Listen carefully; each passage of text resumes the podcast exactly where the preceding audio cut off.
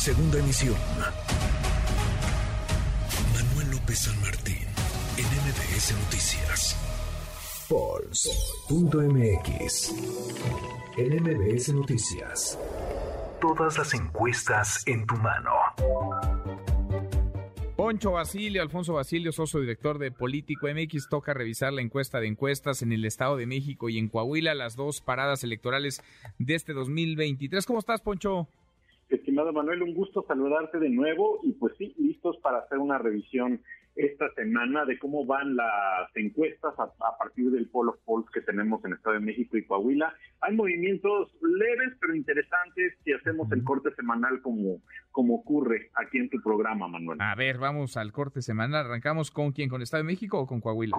Con Estado de México, si te parece, recordemos a la gente que nos escucha que esta encuesta de encuestas lo que hace es nutrirse de todas las encuestas publicadas hasta el momento. Salieron varias del Estado de México esta semana hasta, hasta este jueves que estamos hablando y lo que tenemos es que en tercer lugar va Movimiento Ciudadano con 7% de intención de voto, MC bajó un, un 1% si lo comparamos con la semana pasada, mientras que en segundo lugar está el PAN, PRI, PRD y Nueva Alianza, eh, con 38%. Eh, va en segundo lugar, eh, si lo comparamos con la semana pasada, subió 1%, ahí va, con cierto crecimiento, y Morena, PT y Partido Verde, esta coalición, eh, encabeza el Polo Force con 53%. Va en primer lugar, hay 15 puntos de diferencia entre el segundo y el primero.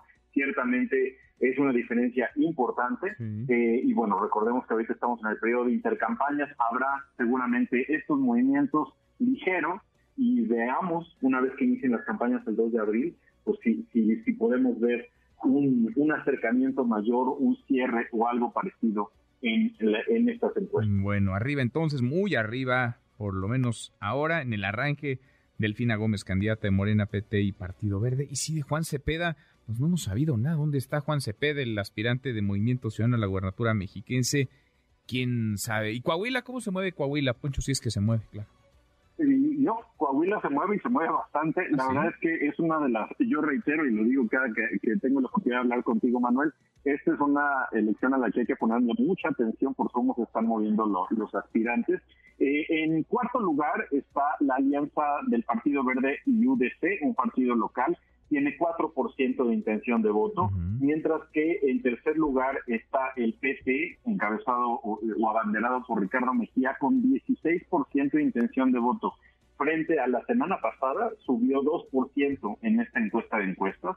En segundo lugar está Morena, encabezado por Armando Guadiana, con 33% de intención de voto, bajo, bajo un par de puntos, que son los que el PT eh, crece. Y en primer lugar, con 46% de intención de voto, está la alianza del PAN-PRI-PRD, eh, encabezados por el abanderado Manolo. Y la verdad es que yo reitero, esta es una elección interesante.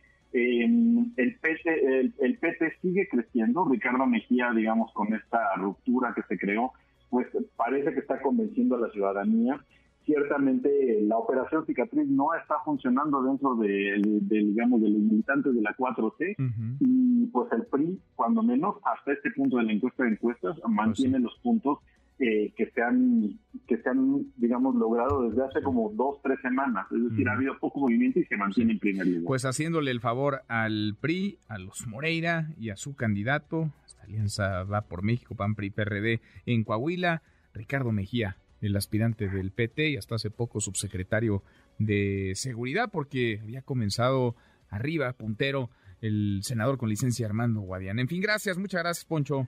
Un fuerte abrazo, Manuel. Gracias abrazo a ti saludo a la gente que nos escucha. Alfonso Basilio, socio director de Político MX. Redes sociales para que siga en contacto: Twitter, Facebook y TikTok. M. López San Martín.